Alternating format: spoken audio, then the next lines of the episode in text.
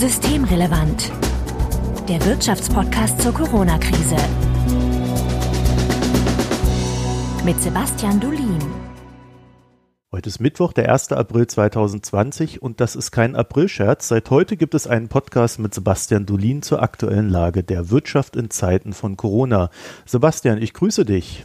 Hallo. Mein Name ist Marco Herak und ich werde hier künftig durch die Sendungen führen. Und Sebastian, du bist Direktor des Instituts für Makroökonomie und Konjunkturforschung, kurz auch IMK, der Hans-Böckler-Stiftung. Ja, fangen wir da mal von hinten an. Was macht die Böckler Stiftung und welche Rolle spielst du dabei? Na, offiziell heißt die Hans-Böckler Stiftung das Mitbestimmungs-, Forschungs- und Studienförderwerk des Deutschen Gewerkschaftsbundes. Das heißt, ich fange da jetzt auch mal hinten an.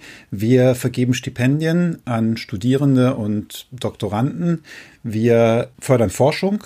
Wir unterstützen Mandatsträger in den Mitbestimmungsfunktionen. Also wenn da Arbeitnehmervertreter, Arbeitnehmerinnenvertreter in den Aufsichtsräten sitzen, dann werden die von uns unterstützt und wir fördern eben Forschung und machen aber auch selber Forschung. Und diese Eigenforschung wird gemacht in vier Instituten und eins dieser Institute ist das IMK, das Institut für Makroökonomie und Konjunkturforschung. Da sitzen wir eben in Düsseldorf und wir haben zwölf Wissenschaftlerinnen und Wissenschaftler und gucken uns an, was so gesamtwirtschaftlich in Deutschland passiert. Und ich bin eben der Direktor davon und bin in der Funktion auch im Direktorium der Hans-Böckler-Stiftung dann und leite mit den anderen zusammen die Stiftungsgeschäfte. Wir haben uns gedacht, ein Podcast in Zeiten von Corona, das könnte Sinn ergeben, weil wir stehen vor großen wirtschaftlichen Veränderungen, oder? Ja, das ist genau der Grund, warum wir uns überlegt haben, jetzt diesen Podcast zu machen. Das, was wir jetzt sehen, diese Corona-Krise, ist der tiefste Einschnitt in die deutsche Wirtschaft wahrscheinlich seit dem Zweiten Weltkrieg. Also es könnte jetzt so, so stark runtergehen, wie wir es seitdem noch nicht gesehen haben. Also wir hatten zwar die Finanzkrise vor knapp zehn Jahren, da ging es kurz runter und dann ging es wieder rauf. Aber möglicherweise sind die Folgen jetzt genauso dramatisch oder sogar dramatischer als damals, könnten auch länger anhalten. Und äh, es kann auch durchaus sein, dass sich jetzt hier Strukturen verschieben, weil wenn jetzt zum Beispiel viele kleine Einzelhändler zumachen müssen in dieser Krise, dann wird das auf Jahre die Struktur in den Städten prägen.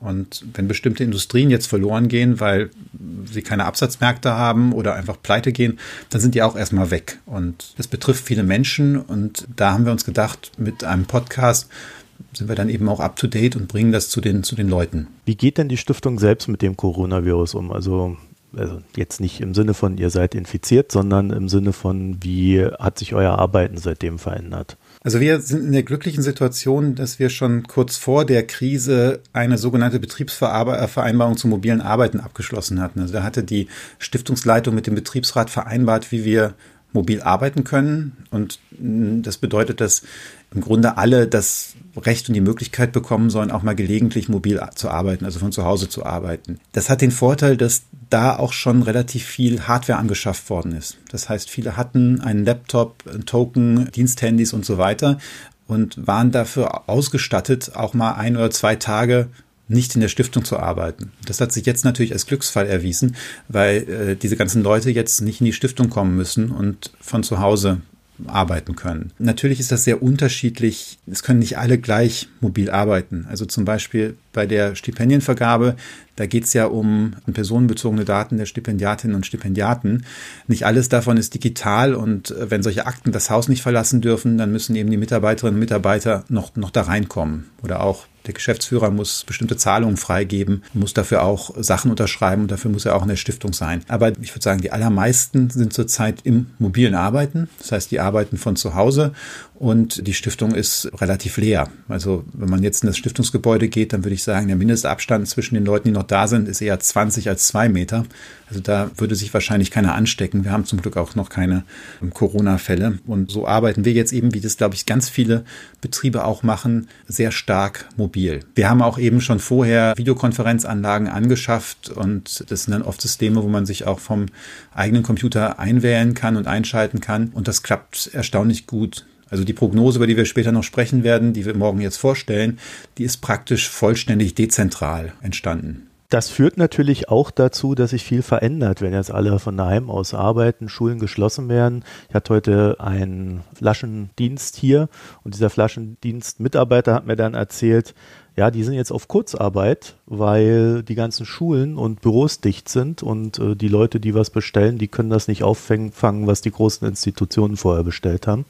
Und so trifft es ihn ganz direkt. Und das würde ich gerne als Überleitung nehmen zu der Prognose, die ihr morgen veröffentlichen werdet. Zeitgleich zu dieser Prognose wird ja auch dieser Podcast veröffentlicht. Ihr habt euch mal angeschaut, wie die Konjunktur und damit ja auch dann die Wirtschaft sich in den nächsten Monaten, naja, sogar auch Jahren entwickeln, vermutlich wird.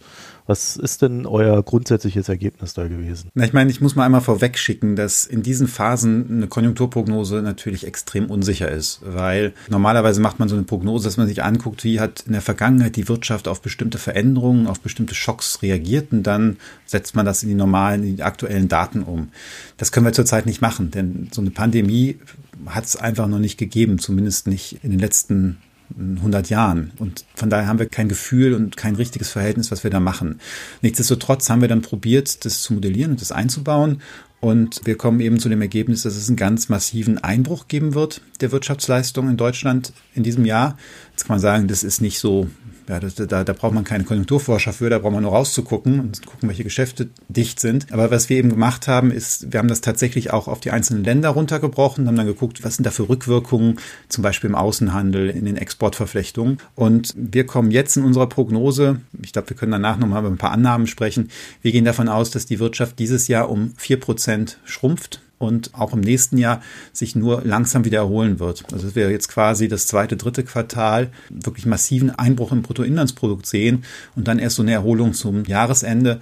Und selbst am Ende des, des kommenden Jahres ist nach unserer Prognose liegt die Wirtschaftsleistung noch unter dem Niveau vom Beginn 2020. Wo genau? Wir gehen davon aus, dass nach einem Minus von 4% dieses Jahr wir ein Plus von 2,4% im, im nächsten Jahr im Jahresdurchschnitt haben. Das ist natürlich schon eine Zahl, aber 4% sind immer noch weniger, als wir das 2009 in der Finanzkrise hatten. Wie kommt denn das zustande? Seid ihr da einfach Optimisten? Naja, da ist ein ganz einfach technischer Effekt mit drin. Ich vergleiche ja immer, was in einem Jahr geleistet worden ist mit dem Jahr davor. Die Finanzkrise 2009, die hat schon im ersten Quartal ganz richtig reingehauen. Das heißt, das erste, zweite, dritte Quartal, vierte Quartal, die waren alle schwach. Jetzt in diesem Jahr war das erste Quartal noch ganz okay. Das sind aus Auftragseingängen, Produktionszahlen. Und erst ab dem zweiten, dritten, vierten Quartal geht es so massiv runter. Das heißt, ich habe drei schwache Quartale und ein starkes Quartal. Und da ist das Ergebnis natürlich besser, als wenn ich gleich vier schwache Quartale habe. Also wenn man sich so die Tiefe des Einbruchs anguckt, dann ist das jetzt nicht besser als 2009. Aber durch diesen statistischen Effekt kommt am Ende ein bisschen was Besseres raus. Ab wann seht ihr denn dann so eine Normalisierung der Wirtschaftstätigkeit in Deutschland? Ja, auch hier muss man erstmal sagen, das hängt ja von Annahmen ab. Und eine ganz wichtige Annahme im Moment ist, wie lange bleiben die Geschäfte zu? Wie lange bleiben die Schulen geschlossen? Wann kann wieder normal gearbeitet werden, wann sind die Teile wieder da, die zum Beispiel irgendwelche Autowerke nicht bekommen aus Italien oder Spanien. Und ähm, wir haben hier die Annahme zugrunde gelegt, dass so ab Anfang Mai die Beschränkungen gelockert werden, dass dann eben als Folge davon auch, da wird es noch, noch Probleme bis in den Sommer hineingeben, aber dass dann die Wirtschaft eben zum Jahresende wieder etwas wächst. Natürlich, wenn diese Annahmen dann nicht eintreffen, also wenn jetzt zum Beispiel irgendjemand auf die Idee kommt, den Shutdown zu verstärken, äh, vielleicht noch andere Betriebe zuzumachen und äh, bis zum Ende des Jahres auszudehnen, dann ist natürlich unsere Prognose völlig hinfällig. Also ich sehe da ja, glaube ich, zwei sehr starke äh, Problemfelder. Das eine ist, wann lässt die Politik es überhaupt wieder zu, dass eine Normalität des Lebens beginnt? Ich glaube, wir müssen uns von dem Gedanken auch verabschieden, dass das dann sofort ein normales Leben ist, sondern es werden ja erstmal nur die Maßnahmen reduziert, die jetzt schon da sind. Ich glaube, Bill Gates hat jetzt am Wochenende gesagt, das sind so sechs bis zehn Wochen, wenn man denn auch einen Rebound verhindern möchte. Da komme ich dann so Richtung Ende Mai. Das wäre, glaube ich, so die erste Unsicherheit. Die zweite Unsicherheit ist, es kann ja sein, dass es sich bei uns tatsächlich normalisiert und dann andere Länder, die aber für uns sehr wichtig sind an der Zulieferung und oder als Handelspartner, es tatsächlich nicht schaffen, mit dem Virus klarzukommen, deren Wirtschaft dann länger brach liegt, als man das vielleicht hoffen würde. Ne? Ja klar, das sind alles Gefahren. Wir haben uns ein bisschen angeguckt, was in China passiert ist, was in Südkorea passiert ist mhm. und haben äh, daraufhin gesagt, es ist nicht ganz unrealistisch, dass eben ab Mai bei uns langsam das, das öffentliche Leben wieder anläuft. Italien und Frankreich, Spanien auch, die sind ja eigentlich eher ein Stück vor uns im, im Epidemieverlauf. Und auch dort sind diese Maßnahmen zur Beschränkung des öffentlichen Lebens, die sind sogar schon ein bisschen länger in Kraft und die sind eigentlich auch überall ein bisschen strenger als bei uns. Das heißt, äh, da würden wir davon ausgehen, dass bei denen auch irgendwann diese Infektionswelle so weit im Griff ist, dass es auch dort zu langsamen Lockeren kommt. Aber das ist eben genau das, was wir sagen. Wir glauben nicht, dass, dass, dass zum Beispiel die Produktion völlig reibungslos schon wieder in den nächsten Wochen oder Monaten ist, sondern das wird sich auch noch in den Sommer hineinziehen. Darum haben wir eben auch für das dritte Quartal noch einen relativ schwachen Wert da drin. Ich will mal kurz einwerfen, es ist natürlich vielleicht auch für Hörerinnen und Hörer, die äh, der Wirtschaftssprache nicht ganz so äh, geübt sind. Es ist natürlich immer so ein bisschen schwierig, wenn man wirtschaftlich denkt und äh, Wirtschaft bespricht, auch das Menschliche mit in die Sprache reinzubringen, weil das natürlich so abstrahierte Dinge sind, die wir da betrachten. Ne? Und äh, wir denken da aber dann natürlich trotzdem daran, dass äh, gerade die Individuen da sehr stark darunter zu leiden haben. Aber es lässt sich dann sprachlich nicht immer ganz vermeiden, dass diese Empathie da äh, vielleicht nicht immer mit rüberkommt. Aber wenn ich dich jetzt auch richtig verstehe, du bist da ja dann eher Optimist. Also könnte man das Ganze ein Best-Case-Szenario nennen, oder? Ja, das ist das, was wir tun auch in der Prognose. Wir sagen eben, das ist ein Szenario, wenn alles jetzt gut läuft, wenn die Politik keine großen Fehler macht, dann kommen wir eben auf diese minus vier Prozent. Und was auch in unserer Prognose jetzt noch verhältnismäßig gut läuft, das ist auch eine Annahme hinter, ist der Arbeitsmarkt. Wir gehen davon aus, das, was die Regierung auf den Weg gebracht hat, gerade mit dem Kurzarbeitergeld, dass das wirkt. In, in dem Sinne, dass viele der kleinen und mittleren Unternehmen, die jetzt betroffen sind, dass die ihre Beschäftigten erstmal halten, dass die da jetzt nicht entlassen, sondern dass die die Regelungen zum, zum Kurzarbeitergeld nutzen und damit eben die Beschäftigten das Geld von der Bundesagentur für Arbeit bekommen, die Unternehmen eben die Sozialabgaben erstattet bekommen und darum erstmal keine Kündigungen stattfinden. Das hat halt den Vorteil, dass die Arbeitslosigkeit nicht ansteigt, bedeutet aber natürlich auch, dass da eine ganze Reihe von Menschen betroffen sind, die dann weniger Einkommen haben. Um das mal in Zahlen zu packen, wir haben in unserer Prognose drin stehen, dass wir jetzt im Frühjahr mehr als vier Millionen Kurzarbeiterinnen und Kurzarbeiter bekommen. Vier Millionen ist, ist wirklich sehr, sehr viel. Wir hatten in der Finanzkrise, war am Höhepunkt, waren wir bei etwa 1,5 Millionen. Da gehen wir davon aus, dass es in einem nie gekannten Ausmaß zu Kurzarbeit kommt. Das aber natürlich auch stabilisierend ist, weil dadurch es nicht zur Arbeitslosigkeit kommt, die Leute nicht ganz so viel dann ihre eigenen Einkäufe einschränken müssen und, und wir nicht in so eine Abwärtsspirale für die Wirtschaft reingeraten. Ist es nicht irgendwie so um die 10 Prozent der Erwerbstätigen? Ja, das wären so 10 Prozent der Erwerbstätigen. Wahnsinnszahl. Das ist ziemlich ne? viel. Ja. Zumal ja noch ganz viele Selbstständige betroffen sind von der Krise, die keinen Anspruch auf Kurzarbeitergeld haben und bei denen auch Einkommen fehlt. Also es ist anders als bei der Finanzkrise, wo wirklich nur ein relativ kleiner Teil der Beschäftigten wirklich selber betroffen ist, kann man jetzt hier davon ausgehen, dass wahrscheinlich so jeder Fünfte oder so direkt was spüren wird, mindestens in dieser Krise. Du hast vorhin gesagt, das ist einschneidendste wirtschaftliche Erlebnis, das vielleicht seit dem Zweiten Weltkrieg jetzt haben werden. Reden wir jetzt auch über eine Kriegsökonomie von der Art und Weise her? Na, ich glaube, da sind wir noch nicht. In der Kriegsökonomie wird ja oft sehr vieles auch zentral gesteuert. Da werden dann Preise festgesetzt Unternehmen direkt angewiesen, was sie produzieren sollen. Oft gibt es dann auch Zwangsverpflichtungen zur Arbeit. Das haben wir zum Glück alles noch nicht. Und ehrlich gesagt sehe ich auch noch nicht, dass das notwendig sein wird. Ich glaube, hier muss man auch ganz doll aufpassen, dass man da nicht in so, ein, so eine Notstaatsgeschichte reinkommt, wo dann auch die Bürgerrechte oder auch die, die Rechte der Arbeitnehmerinnen und Arbeitnehmer beschnitten werden. Ich glaube, der Gedanke liegt aber gar nicht so fern, weil natürlich äh, diese ganze Rhetorik, die wir jetzt gerade haben mit Notstand, das Finanzministerium legt eine Bazooka auf, um das Virus wirtschaftlich zu bekämpfen und so weiter. Also rhetorisch sind wir ja da auch schon drin. Ne?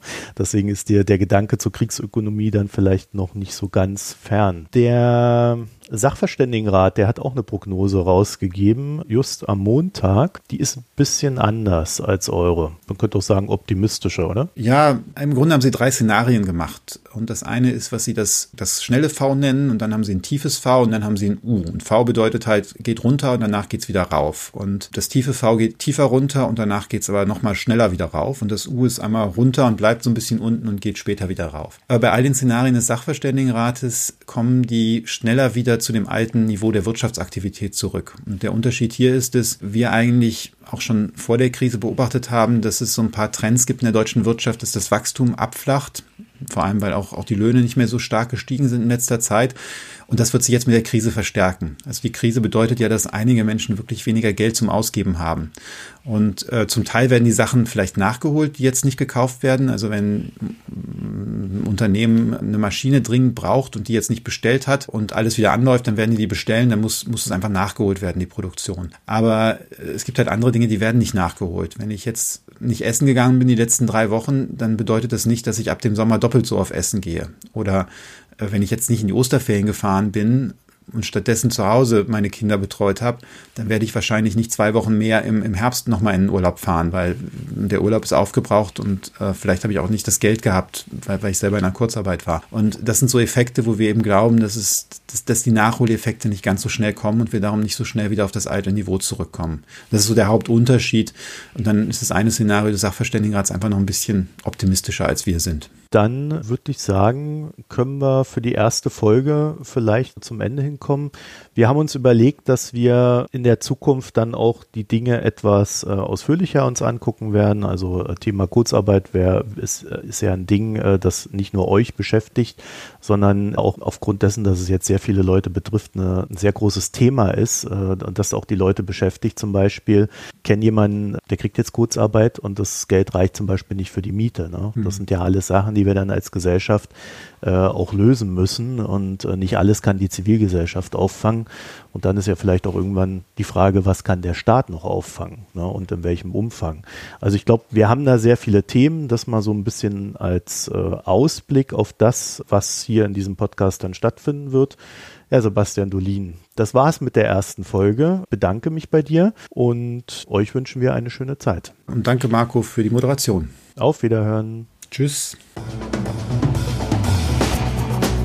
Das war Systemrelevant, der Wirtschaftspodcast zur Corona-Krise. Eine Produktion der Hans-Böckler Stiftung.